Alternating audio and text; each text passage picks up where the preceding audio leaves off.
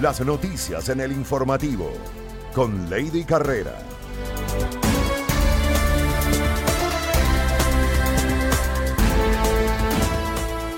Amigas y amigos, ¿cómo están? Bienvenidos a la segunda entrega de Noticias en el Informativo. A continuación revisemos cuáles son los principales titulares. Municipio y gobernación aún no cuentan con plan de contingencia ante la temporada invernal. Dos adolescentes fueron aprendidos por generar falsa alarma de bomba en unidad educativa. La obra del colono será inaugurada este sábado 30 de noviembre. Jóvenes de varias organizaciones debatirán en un congreso las problemáticas que los afectan. Proyecto de ley de simplicidad y progresividad tributaria genera reparos en el sector empresarial y sindical. Nuevo llamado a huelga en Colombia tras revuelta por varios días de protesta.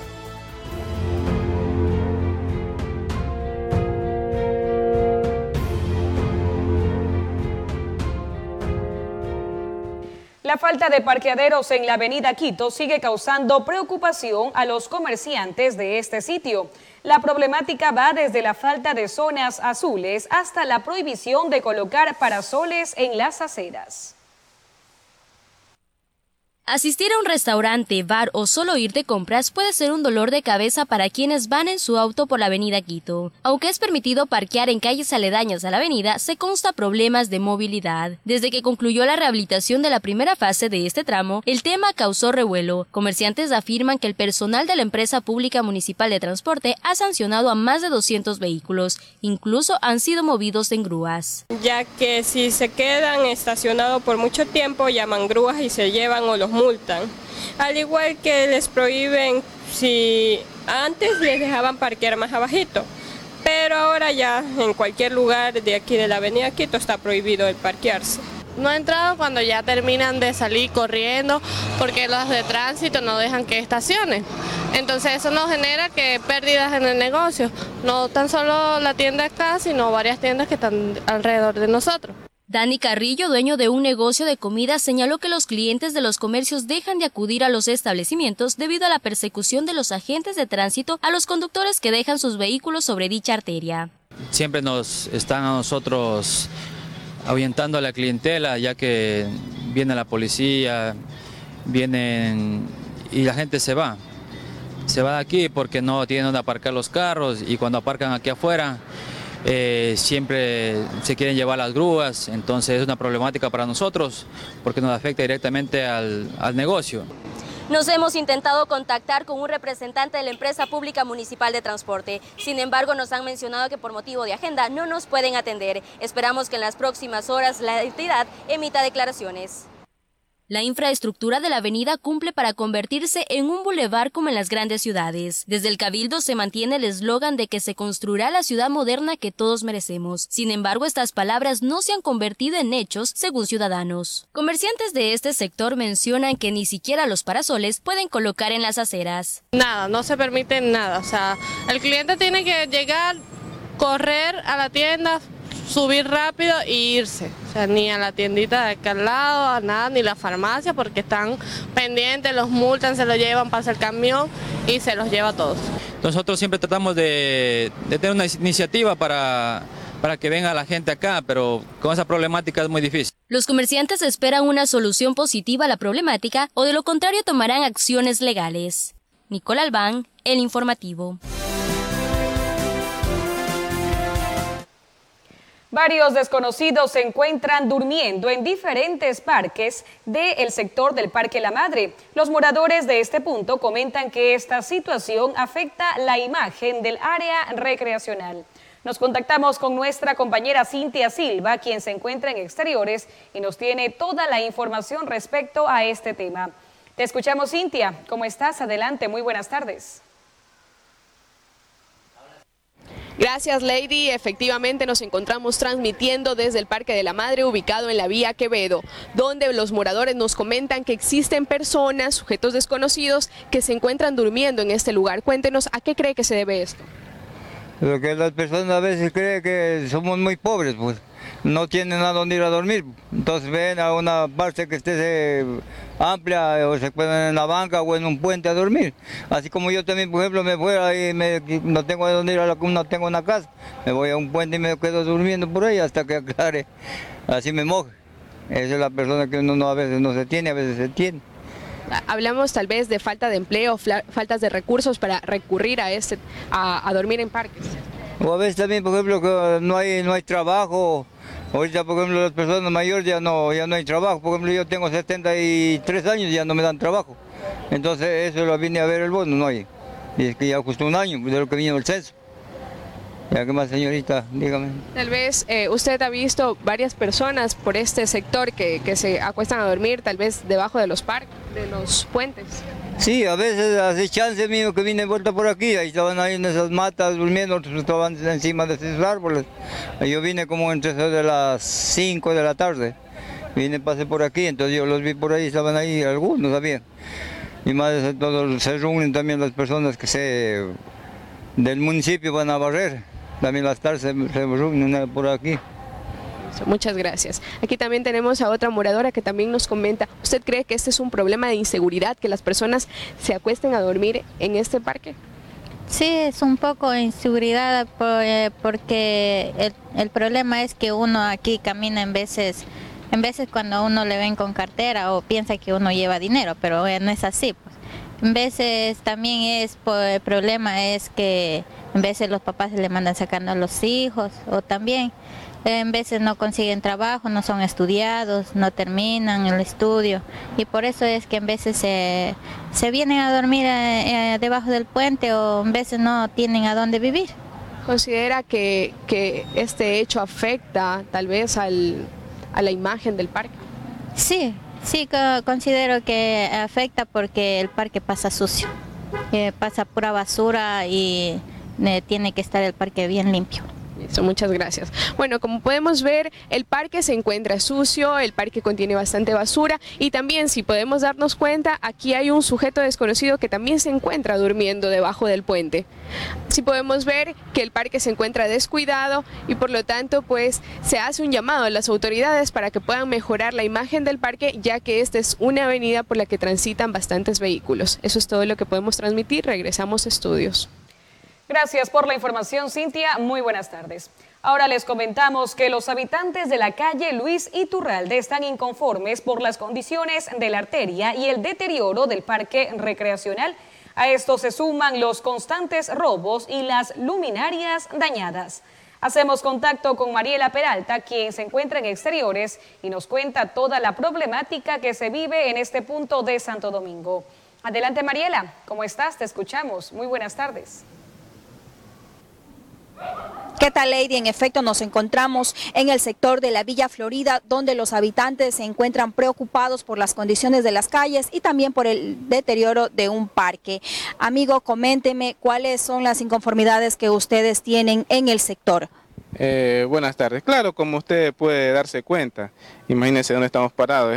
Es, la única calle de este sector que está sin asfaltar. Es, como quiera le podemos decir, una de las calles principales, porque por aquí donde transitaba el bus. Eh, hace un par de años atrás ya dejó de transitar por el mismo deterioro que tiene las calles. Vemos adelante que ya una cuadra de salida a la principal, que es la Quevedo, tenemos un mini parque que si no es por los moradores que viven al frente de la casa, una señora que vive al frente de la casa, si no eso estuviera puro césped, puro monte, o sea, y es demasiado peligroso la inseguridad. No tenemos los postes de alumbrado, están de adorno nomás. Usted pase de noche aquí, va a ver que le da hasta miedo pasar por esta calle. La delincuencia abunda full. Entonces, eso es lo que se pide a las autoridades, que busquen la forma de, cómo ayudarnos aquí en este barrio. Este es la calle Luis Iturralde, es una de las calles que, que por antigüedad la, la conocían como una calle principal, ya que se entraba de la Quevedo. Ya, entonces eso es lo que pedimos, que traten de ayudarnos asfaltando y todo, porque estamos incluso frente casi a una cuadra de la cancha, que es una cancha donde vienen a hacer eh, eh, campeonatos deportivos. Ya. Eh, con el tema de la delincuencia, ¿cómo se cometen los actos? ¿Son en qué horarios también?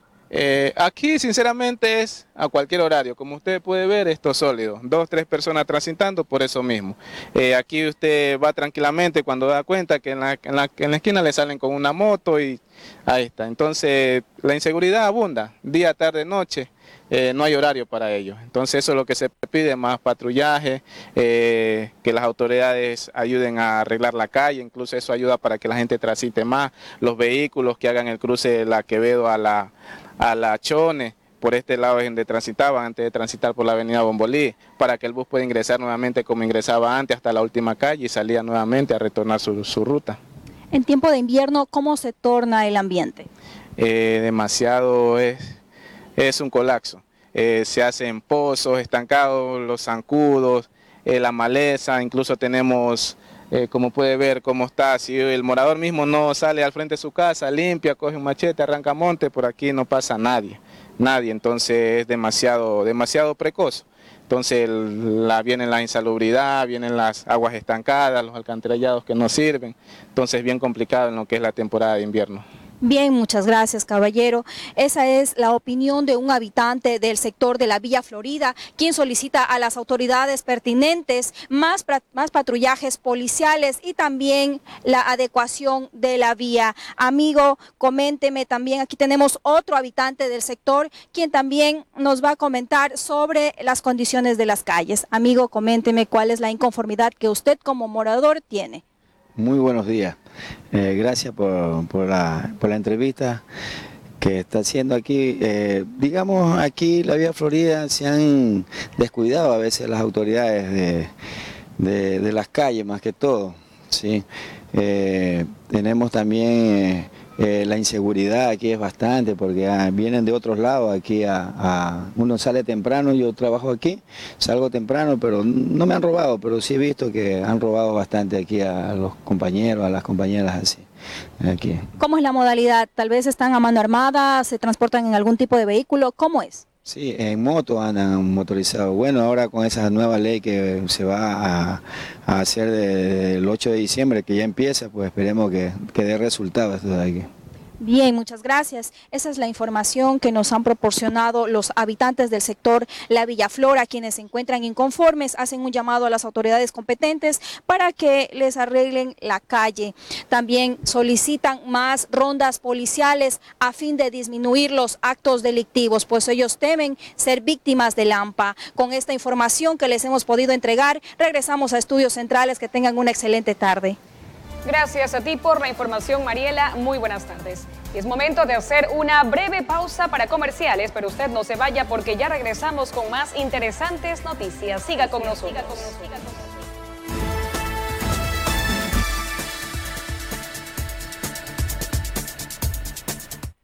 30 de noviembre. A ver, a ver, hey. a mover la colita. La Sonora Dinamita. La agrupación de cumbia más importante de Latinoamérica. La Sonora Dinamita. Tú eres como un ciclón.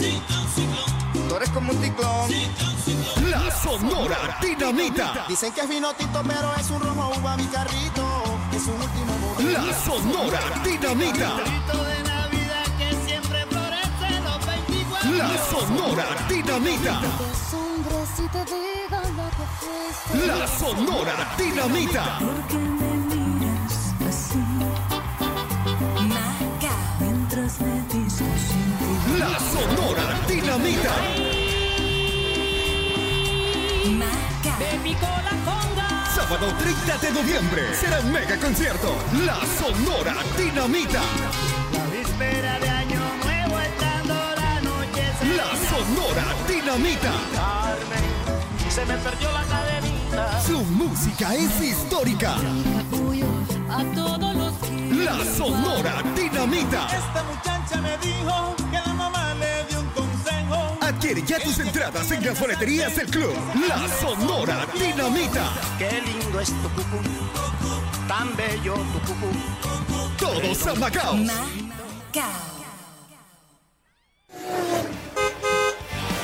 Siempre soñaste tener tu propio vehículo.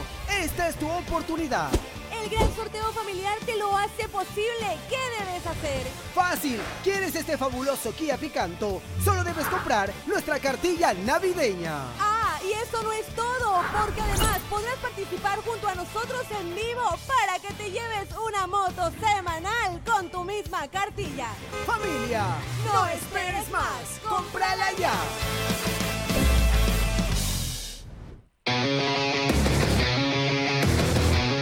Comprometidos con el entretenimiento familiar. Somos la revista estelar de la región. Turismo nacional e internacional. Emprendedores. Seres urbanos. Todo esto demuestra nuestra especialidad. Deportes de aventura y full adrenalina.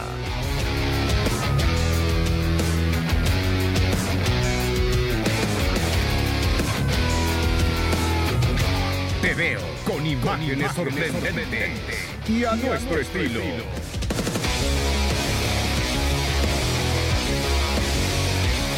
Te veo, miércoles 20 horas con su reprise, domingos 9 de la mañana y 8 de la noche. Solo por Majestad Televisión, Canal 39.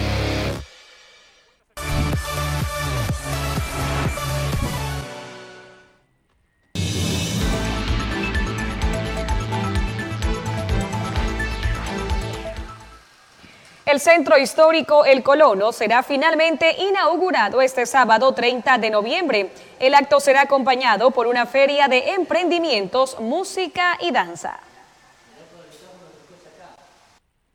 La recuperación del centro histórico El Colono, una obra que tomó forma en la alcaldía de Víctor Manuel Quirola, finalmente será inaugurada este sábado 30 de noviembre. La construcción contempla una plaza de músicos, áreas de exposiciones artísticas, baterías sanitarias, locales de comida, áreas recreacionales, un museo histórico y un ascensor. Nosotros tendremos el resto de la noche, junto con la Dirección de Cultura, una cantidad de eventos, eventos culturales. Eh, estarán allí eh, grupos de danza eh, grupos folclóricos, y gente que estará animando y por supuesto que estaremos eh, viviendo esta fiesta que es grata para Santo Domingo. Desde las 2 de la tarde se contará con una feria de emprendimientos, donde personas de la localidad darán a conocer sus productos en diferentes áreas de la construcción. A partir de las 7 de la noche, presentaciones en vivo de música y danza armonizarán el evento. Esta feria está convocada para que la gente que tiene eh, un producto o la gente que ha emprendido en alguna estrategia de comercialización de productos puedan estar allí. Estamos ya en este momento organizándonos con cada uno de ellos, con las agrupaciones a las que ellos pertenecen y dándoles y asignándoles un, lugar en donde van a exhibir estos productos. La obra posee tres zonas, la calle Río Pilatón, sector Lavanderías, barrio Saracay de la calle Galápagos y otros lugares ubicados junto al río Pove, y finalmente el monumento al colono en el sector de los barrios La Carolina, La Florida y Santa Fe. Con la ejecución de esta obra, el municipio aspira a eliminar problemas de delincuencia, insalubridad y hacinamiento. Sin embargo, ciudadanos consideran que es necesario aumentar el número de unidades policiales para brindar seguridad a la ciudadanía. Pero igual necesitaríamos guardias aquí para que los drogadictos no lleguen, no dañen el parque. Creo que la parte de abajo está muy bien. No quiero tampoco ponerme en contra de nadie, ¿no? Pero, pero bueno, por una parte hay espacio, pero por otra parte también el colono debe haber quedado ahí porque de todas maneras eh, eh, es una pérdida también económica. Esta obra demandó una inversión de 2.745.391 dólares, según un informe emitido por la Municipalidad de Santo Domingo. La construcción tiene el propósito de mantener en la memoria de los santo domingueños el primer asentamiento de los colonos en la ciudad. Cintia Silva, El Informativo.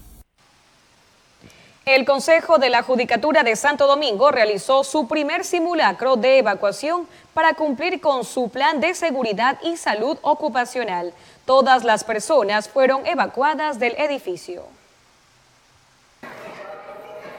Con el objetivo de preparar y medir el tiempo de reacción de funcionarios y ciudadanos en general que se encuentran en los interiores del edificio judicial, se realizó el primer simulacro de evacuación para situaciones de emergencias. Entonces nos demoramos cinco minutos. Eh, sí se realizó la evacuación de todos los usuarios externos, internos, que son los funcionarios.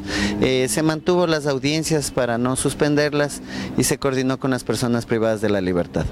A las 9 de la mañana sonaron las alarmas de emergencia en el edificio de la Judicatura. Brigadistas evacuaron a todas las personas pidiéndoles que pongan sus manos sobre la cabeza para evitar daños físicos. Las personas que fueron parte de este evento no estaban al tanto del simulacro que se realizaría. Es, iba a entrar a la oficina a averiguar por una carpeta. ¿Y qué pasó? ¿Se asustó? No, para nada. No me da nervios de la...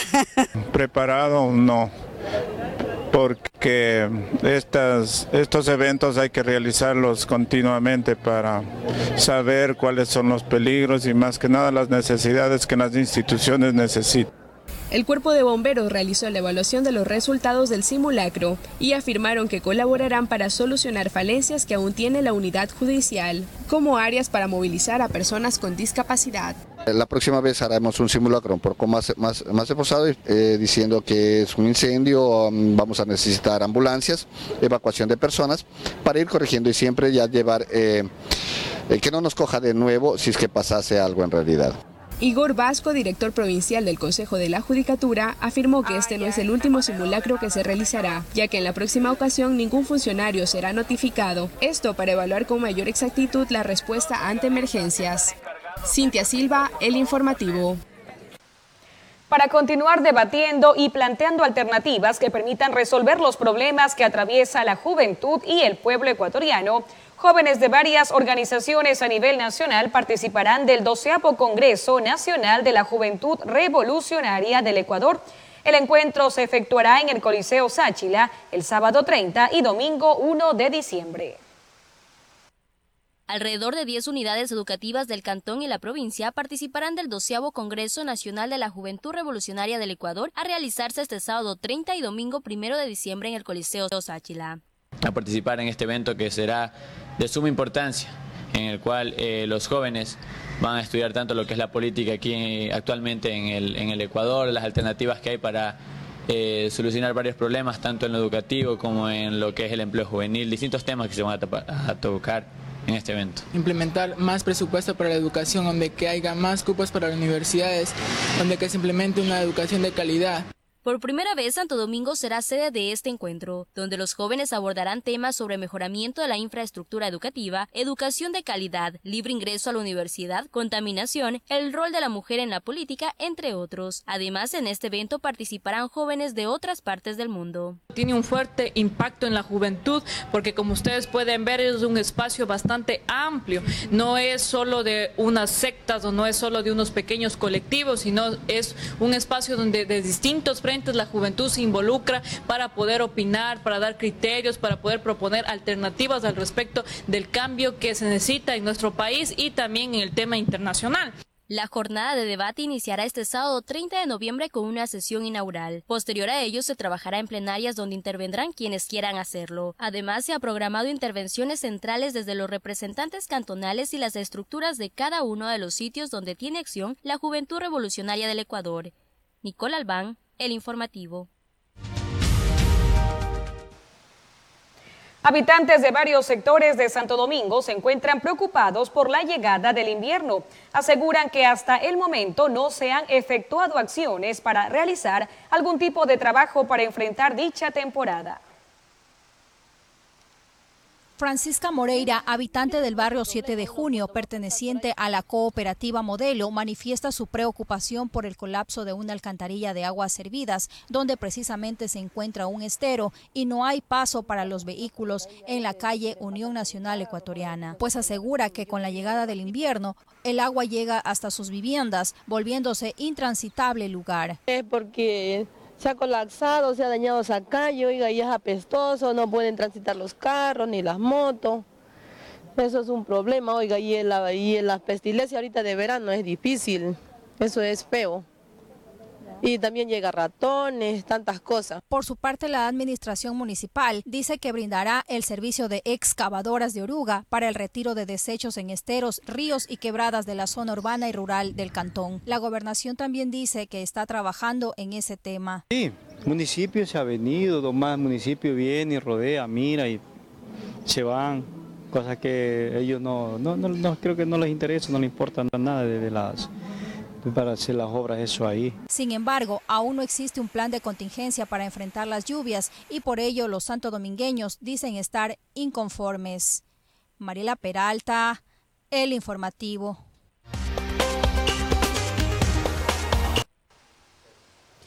Sobre la llamada realizada al EQ 911, donde se alertó sobre la colocación de una bomba en la unidad educativa Casama y luego de una verificación se determinó que se trató de una falsa alarma.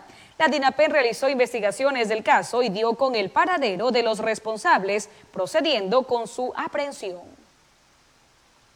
Se trata de dos menores de edad, quienes generaron la falsa alarma de bomba en la unidad educativa Casama, haciendo una llamada telefónica al EQ 911. La DINAPEN, luego de un trabajo investigativo, procedió con la respectiva aprehensión en delito flagrante. Eh, hacen un conversa con los familiares, con los representantes legales, conjuntamente con los adolescentes.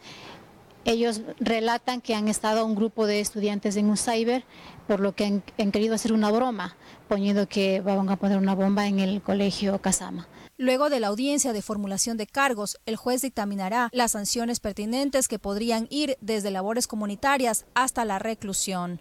El, el, chip pertenece a, no pertenece tampoco a ellos, pertenecen a, otro grupo, son un grupo de adolescentes en que hacen esta, este tipo de, de broma por lo que fueron eh, detenidos, aprendidos por el mal uso al 911. Estamos realizando las actividades correspondientes para poder verificar esta información y se procederá a, si es un estudiante, si fuese el caso, de acuerdo a la normativa establecida. El 47% de llamadas que recibe el EQ 911 precisamente falsas.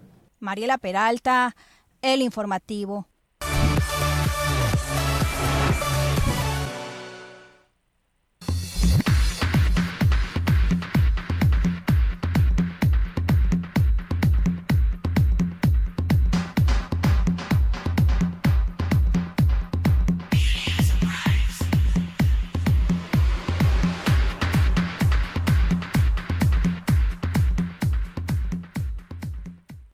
Credibilidad y la veracidad nos caracteriza porque nos apasiona la noticia.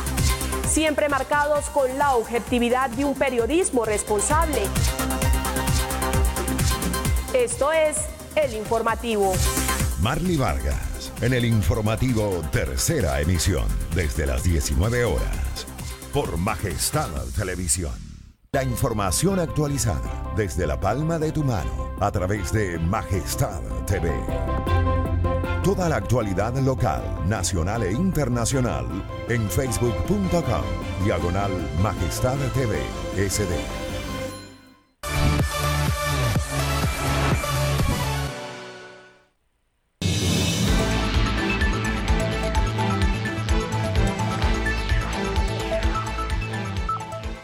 El proyecto de ley de simplicidad y progresividad tributaria que se analiza en la Asamblea Nacional genera rechazo en el sector empresarial y sindical. Sus voceros no ven como positivo la carga de impuestos, entre otros aspectos. A continuación, María de Los Ángeles Rendón con el informe.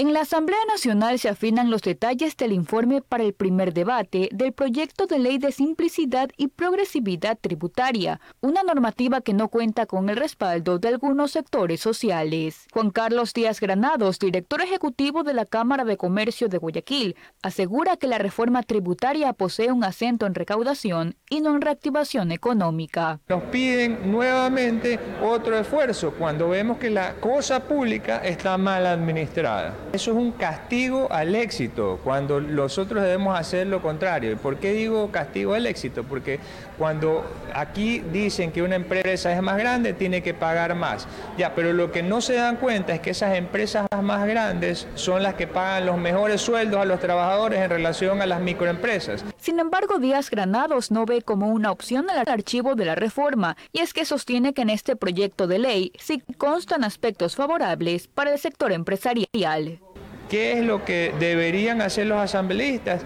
Agarrar lo bueno del proyecto de ley y desechar todo lo malo, derogar el anticipo de impuesto de la renta y que todo lo que sea grabar con más impuestos a nosotros, la sociedad civil y al sector privado para que dejemos de ser competitivos, sea desechado. Quienes tampoco están de acuerdo con esta reforma es el sector sindical, por lo que Juan Cervantes, vocero del Frente Popular, sostiene que la solución es el archivo de la normativa. Por un lado le dan una pastillita a los que están endeudados en los créditos educativos, que el gobierno puede arbitrar medidas sin necesidad de una reforma, y por otro lado se carga un impuesto a la telefonía, es decir, persiste el gobierno. Otro aspecto que no convence a este gremio es la eliminación del anticipo del impuesto a la renta. El gobierno persiste en nuevamente eliminar el pago del anticipo al impuesto a la renta, con lo cual se busca entonces que los que más tienen,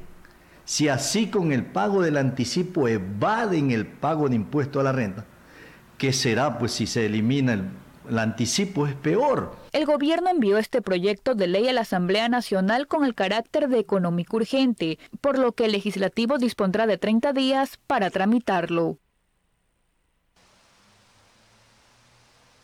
El presidente del Tribunal Contencioso Electoral, Arturo Cabrera, se refirió a las nuevas reformas que se plantean al Código de la Democracia. Escuchemos lo que dijo.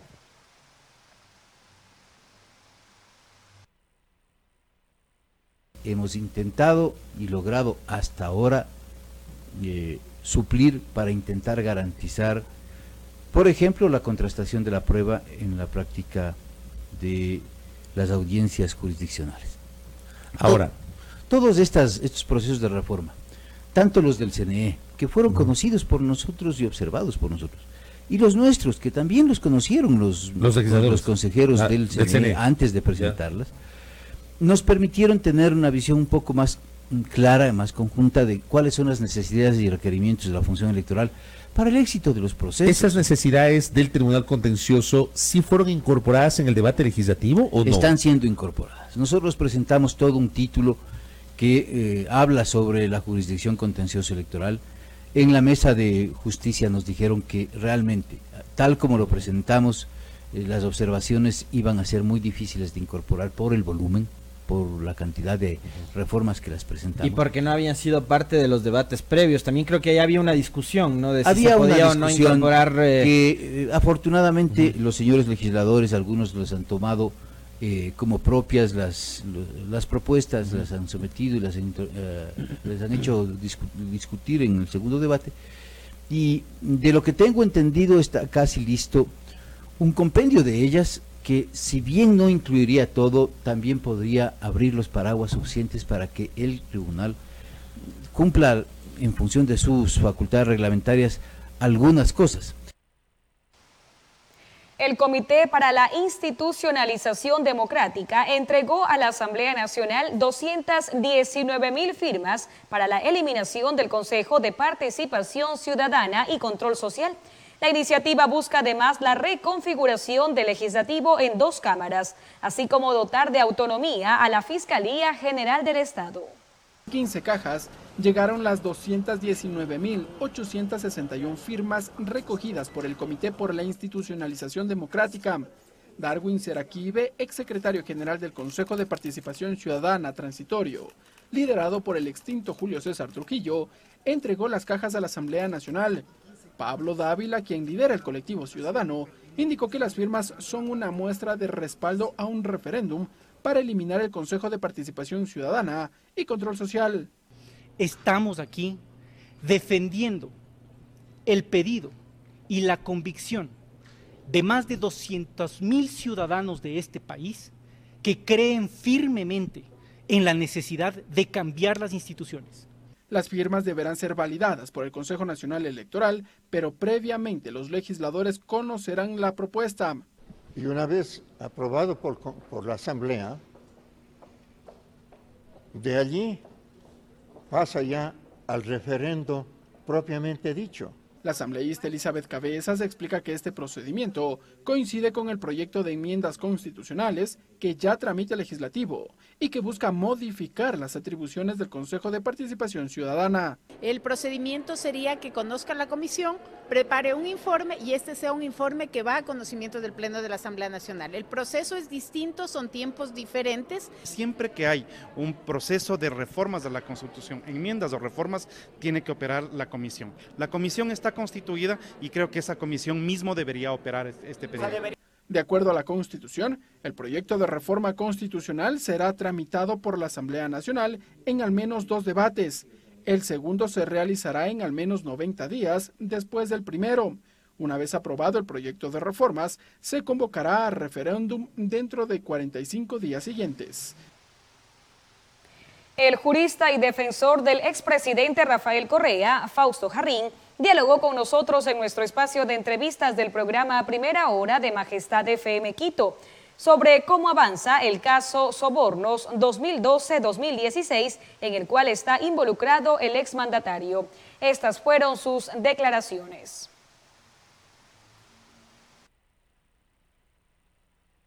¿Cuál es el sustento de la acusación de la Fiscalía?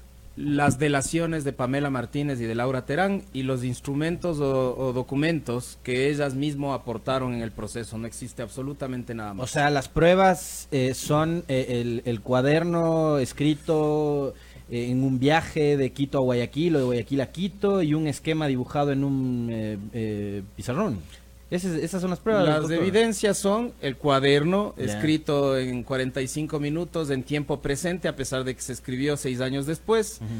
las pruebas son los, lo que ellas mismas han dicho, a pesar de que se han contradecido durante todas sus versiones y su testimonio anticipado. Las evidencias son eh, los archivos de la computadora de Laura Terán, cuando Laura Terán dijo que ella tenía esa información en un pendrive, no existe un pendrive en el proceso.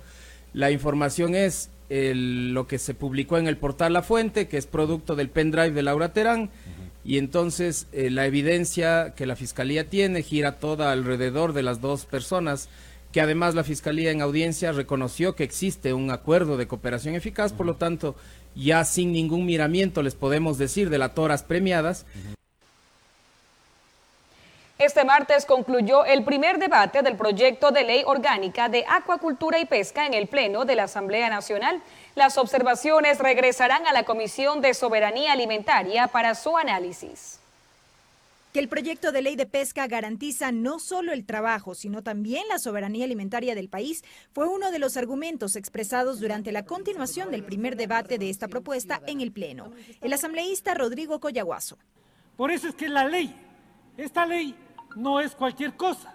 La discusión se centró nuevamente en la pesca artesanal. Hubo aportes en el sentido de delimitar las ocho millas náuticas como un área de reserva del sector pesquero artesanal por un tema de seguridad. La legisladora Mercedes Serrano.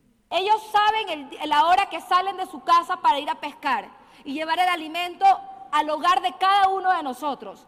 Pero la incertidumbre que ellos tienen y la inseguridad que ellos tienen es que no saben en qué momento realmente van a regresar. El asambleísta Patricio Donoso de su lado planteó que se profundice en el régimen sancionatorio en la normativa.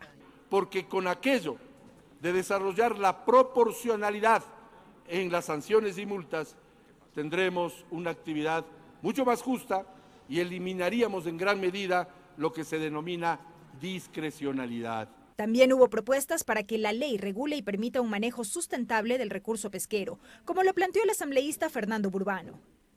Cada día las pesquerías disminuyen más, la población marina está en riesgo y con esto la alimentación del planeta y el trabajo de más de 40 millones de pescadores artesanales que hay en el mundo y en el Ecuador algo así como 500 mil familias que dependen de esta actividad. Así como para que se instaure en la propuesta una educación orientada a la defensa de la naturaleza. Le solicito que para el segundo debate se incorporen artículos sobre los procesos de recuperación, conservación y defensa de este patrimonio natural y ambiental como es el manglar. Al cabo de 19 intervenciones en total en dos jornadas, el debate fue cerrado. Los insumos serán analizados por la Comisión de Soberanía Alimentaria previo a la elaboración del informe para el segundo debate. Un taxista fue secuestrado y encadenado por tres sujetos, los mismos que fueron detenidos cuando pretendían darse a la fuga. El hecho ocurrió en Guayaquil. Lo encontraron atado de pies y manos en el patio de una vivienda en Bastión Popular, tras despojarlo de su vehículo en el que trabajaba como taxi informal. Al coger una carrera, lo amenazaron con cuchillos y lo pusieron en el portamaletas.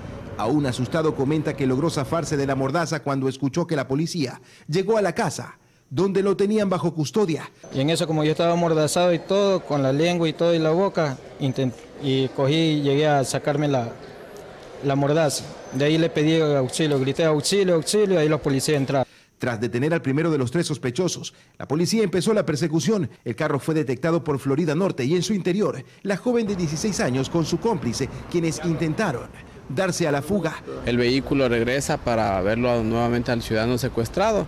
Entonces las unidades nos percatamos y empieza la persecución, donde que al interceptar el vehículo tanto el copiloto como el piloto del, móvil salen a precipitada carrera. Se logra la neutralización y ya cerca de la vía Daule. Y principalmente la actuación de la menor de edad era llamar la atención del taxista informal para que éste pueda detener y confianse en que en realidad se trataba de una, de una pareja que necesitaban el servicio del taxi. Posterior realizar asaltos y robos a personas que se trasladaban a cada uno de sus trabajos, lugares de, de trabajo en horas de la mañana. Como evidencia se encontró varios cuchillos, además de la cadena con la que tenían sometida a la víctima, quien no dudó en presentar la denuncia al reconocer a sus tres captores. Cuatro sujetos fueron detenidos como sospechosos de robo y asalto a entidades financieras. Se presume además que los aprendidos pretendían cometer otro acto delictivo. Son cuatro los aprendidos en esta operación policial en el cantón Rocafuerte, provincia de Manabí. Son sospechosos del delito de asalto y robo en unidades económicas y entidades financieras, aunque también serán procesados por tenencia y porte de armas habrían participado en el asalto y robo de una cooperativa en Crucita del cantón Puerto Viejo y actualmente se encontraban realizando las verificaciones para proceder a cometer un nuevo acto delictivo en una empresa de agroquímicos. Dos de los sujetos registran antecedentes penales por robos, hurtos y ocultación de cosas robadas. Como evidencia se encontró esta arma de fuego marca Taurus calibre 9 milímetros, 10 cartuchos calibre 9 milímetros, un vehículo y cinco celulares. Los aprendidos fueron puestos a órdenes de la autoridad y las evidencias ingresadas a las bodegas de la Policía Judicial de Puerto Viejo.